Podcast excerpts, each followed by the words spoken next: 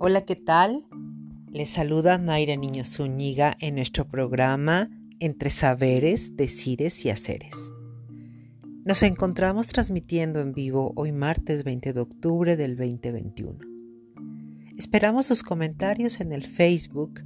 Ahí me encontrarán como Mayra Niño, página oficial, en el Twitter con la arroba Nizumay y a estas ambas aplicaciones con el hashtag entre saberes, decires y haceres. En este programa, desde una mirada feminista, vamos a revisar la historia de las brujas. Las brujas y las hechiceras en América Latina. Las brujas como legados de saber y de poder. Las brujas como claves de interpretación de nuestra propia historia. Una historia que está llena de dominación, pero también de rebeldías significativas para nuestras prácticas políticas y espirituales de este presente. Vamos a reconocer la persecución de las brujas. Esta se inicia a fines de la Edad Media en Europa como parte de un proceso de expropiación a las tierras que le pertenecían al campesinado. También vamos a hablar de la división sexual del trabajo, la apropiación y sometimiento del cuerpo de las mujeres al tema de la disciplina y el control del Estado. Vamos a hacer pasajes y recorridos históricos desde la conquista, la colonización y diferentes momentos de la historia para saber qué se ha pensado de manera social sobre el tema de la brujería y la persecución de las brujas y las hechiceras. ¿Qué rastros y resistencias y poderes y saberes de mujeres es posible identificar. Y también qué prácticas y estrategias podemos recuperar hoy desde los feminismos para profundizar en estos temas y darle duro al tema del patriarcado. Resignificar las historias, reconstruir nuestras grandes genealogías, por supuesto desde la fuerza simbólica y política. En este número uno, que es este programa, vamos a hablar del caso de la Manuela Sáenz y de la Leona Vicario. Dos mujeres que fueron significativas en el movimiento independentista de la América Latina. María de la Soledad Leona Camila Vicario Fernández de San Salvador, mejor conocida como la Leona Vicario, perteneció al grupo de los Guadalupes y financió con su propia fortuna la insurgencia. Fue una de las primeras mujeres periodistas en México. Se enfrentó a numerosos riesgos por apoyar la causa independentista y contrajo matrimonio con un tal Andrés Quintana Roo. Sus hijos e hijas fueron Genoveva Quintana Vicario Soledad, sus padres Gaspar Martín Vicario y Camila Fernández. La fecha de su partida a otro plano fue el 21 de agosto de 1842, tan solo a los 53 años. Por otro lado tenemos a Manuelita Sainz Saispuru, defensora y también amante, decían por ahí, del gran libertador. A ella la vamos a encontrar en diferentes biografías como espía, organizadora y poderosa conspiradora, incentiva de la organización rebelde contra el poder monárquico español. Que decían por ahí que fue parte del Estado Mayor del Ejército Libertador de Bolívar y que también peleó a Antonio, ah, más bien, peleó junto con Antonio de Sucre en Ayacucho siendo la única mujer que pasaría la historia como la heroína en esta batalla. ¿A qué hacemos referencia con esta situación de brujas, hechiceras y mujeres malportadas? Entre decires, saberes y decires, pues a la participación política y social, tanto de aquella Manuela Sáenz como de Leona Vicario. Esta situación fue un tema de irrupción política ante un orden patriarcal en el siglo XIX. Y para eso y muchos otros detalles más nos encontraremos muy pronto en el siguiente programa.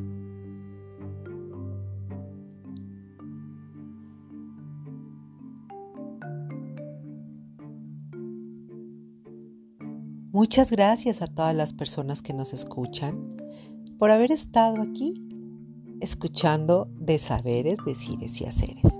Les invitamos a seguirnos en las redes sociales. Agradecemos el espléndido trabajo de todas las personas que hacen posible esta transmisión para hacer posible esta entrega de saberes y decires y haceres. Vamos a estar atentas a sus comentarios en el Facebook, en el Twitter, en el Instagram y recuerden compartir nuestro hashtag entre saberes, decires y haceres.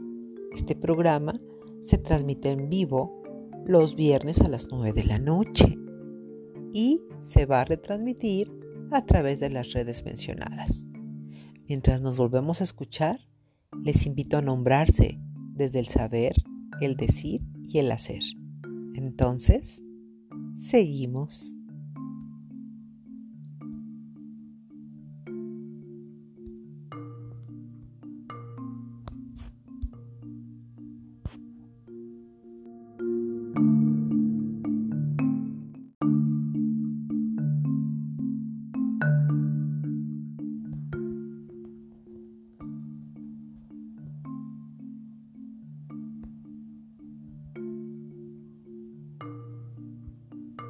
Hola, ¿qué tal? Les saluda Mayra Niño Zúñiga en nuestro programa Entre Saberes, Decires y Haceres.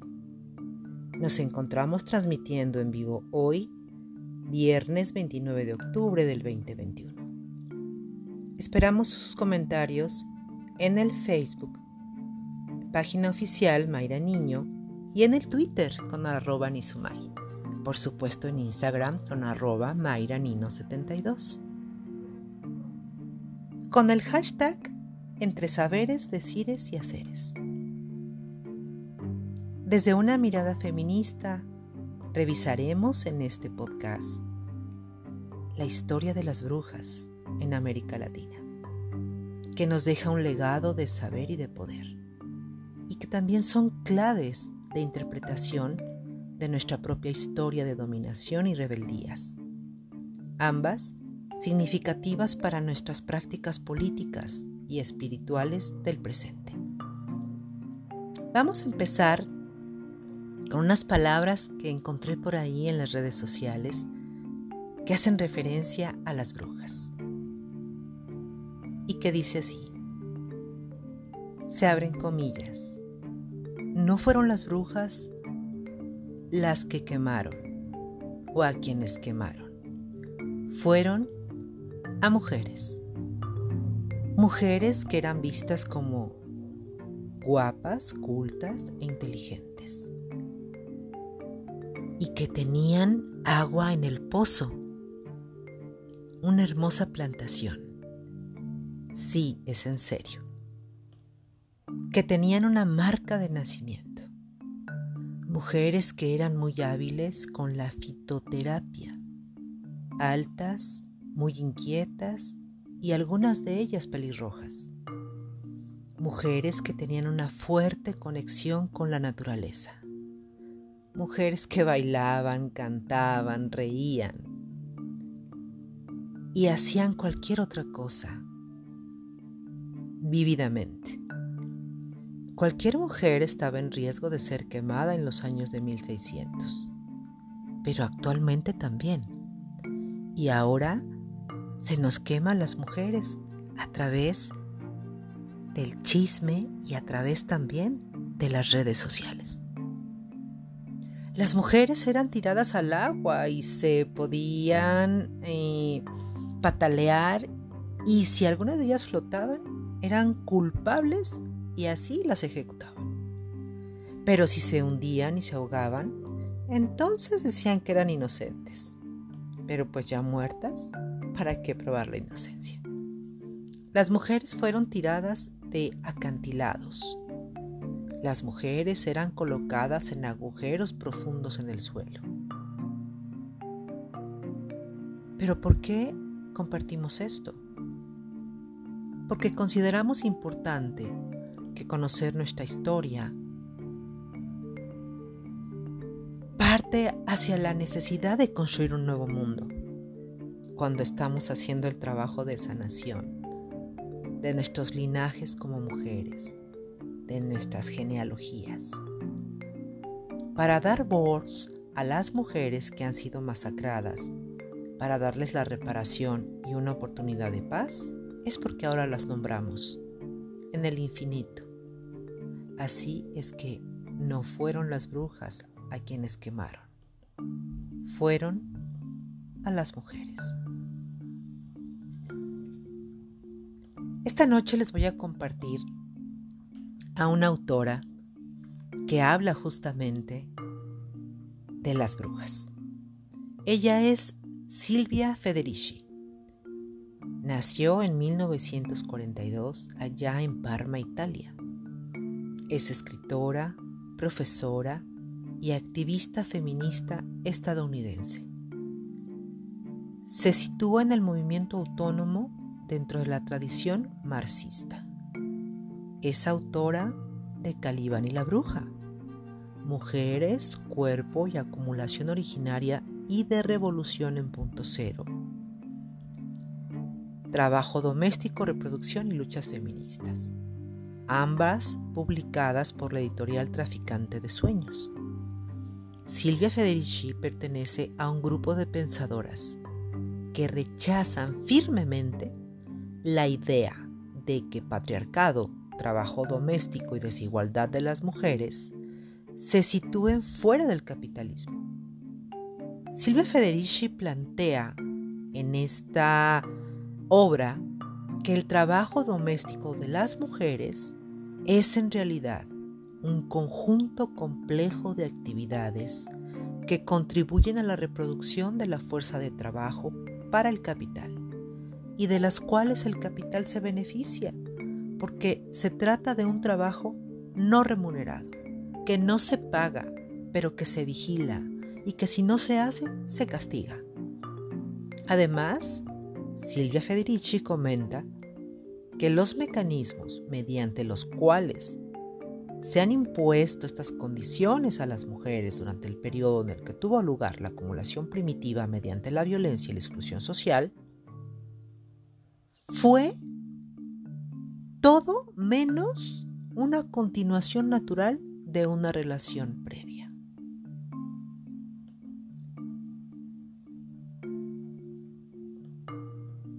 Silvia Federici sostiene que la casa de brujas sirvió para reestructurar las relaciones familiares y el papel de las mujeres con el fin de satisfacer las necesidades de la sociedad durante el auge del capitalismo. Así, justifica el uso de la extrema violencia ejercida contra las mujeres como un método sistemático de subordinación, base del Estado moderno. Este es un fragmento de su libro titulado Calibán y la Bruja del 2004.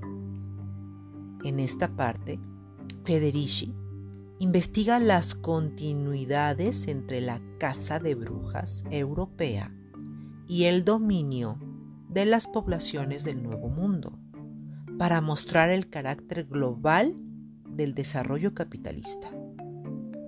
Así también justifica la inclusión del salvaje calibán en el título de la obra. Y dice así, no es una coincidencia que la mayoría de la gente condenada en la investigación de 1660 en Guarochiri fueran mujeres. Tampoco lo es que las mujeres tuvieran mayor presencia en el movimiento Taki Ongoy. Fueron las mujeres quienes más tenazmente defendieron el antiguo modo de existencia y quienes de forma más vehemente se opusieron a la nueva estructura de poder. probablemente debido a que eran también las más afectadas. Tal y como lo refleja la existencia de muchas deidades femeninas, de importancia relevante en las religiones precolombinas, las mujeres habían tenido una posición de poder en estas sociedades. En 1517, Hernández de Córdoba llegó a una isla ubicada a poca distancia de la costa de la península de Yucatán y la llamó Isla Mujeres, debido a que los templos que visitaron allí contenían una gran cantidad de ídolos femeninos. Antes de la conquista, las mujeres americanas tenían sus propias organizaciones, sus esferas de actividad reconocidas socialmente, y si bien no eran iguales a los hombres, se las consideraba complementarias a ellos en cuanto a su contribución a la familia y a la sociedad. Además de ser agricultoras, amas de casa, tejedoras y productoras de las coloridas prendas que eran utilizadas tanto en la vida cotidiana como durante las ceremonias, también eran alfareras, herboristas, curanderas, sacerdotisas al servicio de los dioses locales. En el sur de México, en la mágica región de Oaxaca, estaban vinculadas a la producción del pulque maguey una sustancia sagrada que según creían había sido inventada por los dioses y estaba relacionada con Mayahuel, una diosa madre tierra que era el centro de la religión campesina. Todo cambió con la llegada de los españoles. Estos trajeron consigo su bagaje de creencias misóginas y reestructuraron la economía y el poder político en favor de los hombres. Las mujeres sufrieron entonces también por obra de los jefes tradicionales, que a fin de mantener su poder comenzaron a asumir la propiedad de las tierras comunales y a expropiar a las integrantes femeninas del uso de la tierra y de sus derechos sobre el agua. Un tema terrible de discriminación. Y las mujeres fueron así reducidas a la condición de siervas que trabajaban como sirvientas servían a los encomenderos, a los sacerdotes, a los corregidores y también como tejedoras en los obrajes. Las mujeres también fueron forzadas a seguir a sus maridos cuando tenían que hacer el trabajo de mita en las minas, un destino que la gente consideraba peor que la muerte, dado que en 1528 las autoridades establecieron que los cónyuges no podían ser alejados, con el fin de que en adelante las mujeres y las niñas y niños pudieran ser obligados a trabajar en las minas, además de tener que preparar la comida para los trabajadores. Y ahí se repetía el círculo de la servidumbre. Hasta aquí nos vamos a quedar por el día de hoy.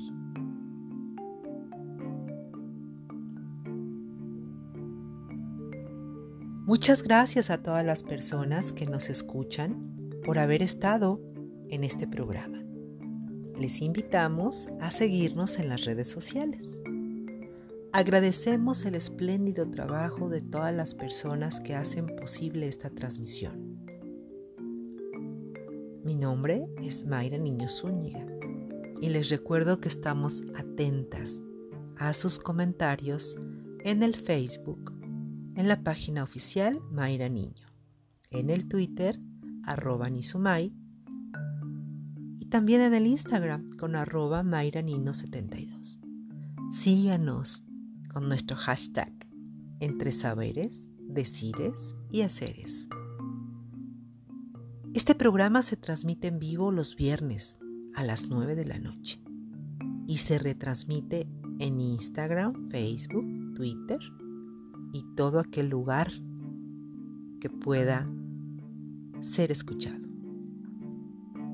Hasta que nos volvamos a encontrar, les invito a nombrarse desde el saber, el decir y el hacer. Entonces, Seguimos. Ah, y les dejo una nota. Como parte de la investigación de la cacería de las brujas, he encontrado por ahí unas cartas de Leona Vicario a Lucas Alamán. Y esas las leeremos en nuestro próximo programa. Y también candentes comunicados entre Simón Bolívar y la Manuelita Sáenz.